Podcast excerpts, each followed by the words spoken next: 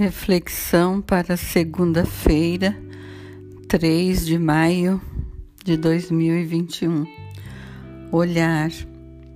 Nossa filiação divina não é um título jurídico, mas uma realidade efetiva que reafirmamos cada dia com a recitação do Pai Nosso, que Santo Agostinho define como batismo cotidiano, porque nos remete àquela estupenda familiaridade com Deus que o homem conhecia antes do pecado.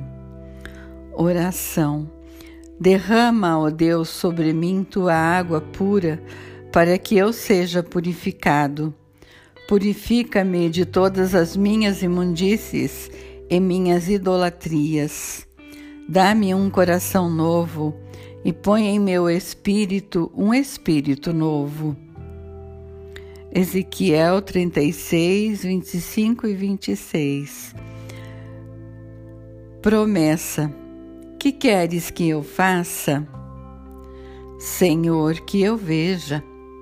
Vê, tua fé te salvou. Lucas 18, 41 e 42 convicção. A vida com Deus nos é dada, comunicada pelo Pai, por meio do Filho Salvador, através do Espírito de adoração. Esta consiste na nossa inserção no mistério pascal de Cristo.